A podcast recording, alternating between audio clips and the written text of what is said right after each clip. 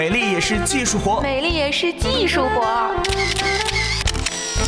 陪你有理论有实践的变美。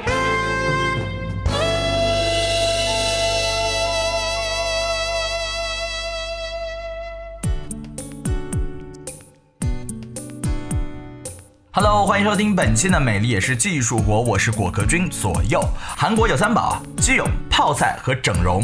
这个肌泳是什么呢？当然是 GD 权志龙啦！哎，迷妹们，赶快收敛一下你们的口水。今天要讲的可不是比手机更新换代还快的韩国欧巴老公哦。上期节目啊，有听众留言说想要听一听关于隆鼻的内容，索性咱们今天就来讲一讲现在妹子们非常追捧的另外一个韩国时尚吧——韩式整容。现在我们对整容这件事儿的接受度啊。已经非常高了，而一说到韩式整容，似乎就是整个行业优秀品质的代表。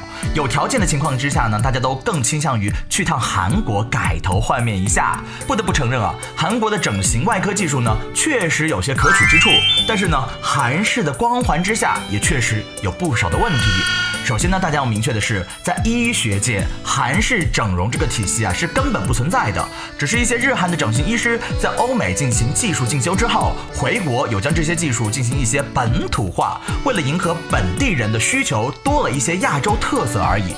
虽然中韩两国人的外貌差别不是太大，审美标准也是有些像的，不过毕竟还是不同。韩国整容啊，追求的目标一般都是大家非常熟悉的那些网红脸、锥子脸、高鼻梁、低颧骨、高额头。然而，国内很多的妹子啊，都觉得整形要自然，不能够太假。而就是这种差异，让很多人在韩国整容之后万分的后悔，表示做出来的根本就不是他们原来想要的。所以在整形之前，跟主刀的医师沟通一定是最最重要的部分。了解了这些啊，接下来我们就挨个来说一说那些挨到的部位究竟要怎么挨。首先来说一说韩式的双眼皮，很多人都认为啊，韩式就是不开刀，小切口就是最好的。但实际上呢，这些都只是针对不同的眼型来实施的方法，并没有什么好坏之分，也不是适合任何人的。大家也要根据自己的实际情况来选择适合自己的手术。不开刀的双眼皮啊，实际上就是国内常做的埋线。这个手术确实不用挨刀，也不用切开你的皮肤，因此呢，恢复快，没有什么痕迹。但这个手术只适合眼皮薄、皮肤弹性比较好，并且没有内眦赘皮的这样的人。另外呢，埋线因为粘粘性轻，很可能就松脱了。小切口是介于埋线和切开之间的一种手术。对于那种直接埋线可能出现松脱的眼睛啊，医生就会做一些切口，去除一些多余的组织，这样粘起来就会更加的牢靠一些。可是遇到内眦赘皮和肿泡眼这样的情况啊，就只能开内眼角和切开重睑术的方式了。而接下来啊，就是依依稀稀问的隆鼻了。东亚人往往面部比较的扁平，所以呢，鼻子对于增加立体感的作用非常的大。隆鼻术呢，也就是采用自体或者一体材料来进行填充。不过在现代整形外科当中，更多的还是采用鼻部综合整形术来处理一些不美观的情况。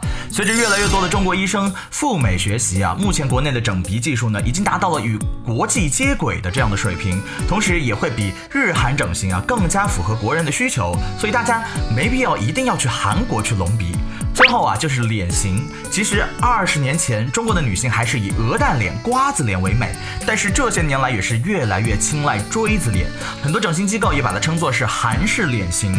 整形机构在宣传的时候呢，又会用很多玄之又玄的名词，什么长曲线韩式下颌角截骨啦、三维立体磨削啦，等等等等。总之就是你听不懂，但其实呢，他们都是非常常规的手术，没有什么新鲜的，也不难，在国内做不。仅不会效果差，反而会更加符合咱们自己的审美。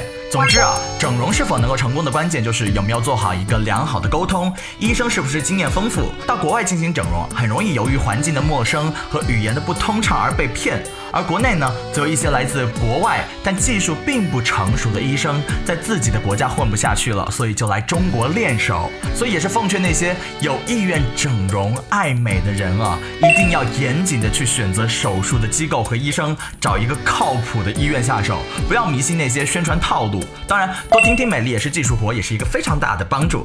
也是祝各位听节目的妹子们能够越来越美，勇敢的追求美丽哦。以上就是本期的美丽也是技术活，我是左左右，我们下期节目再见，拜拜。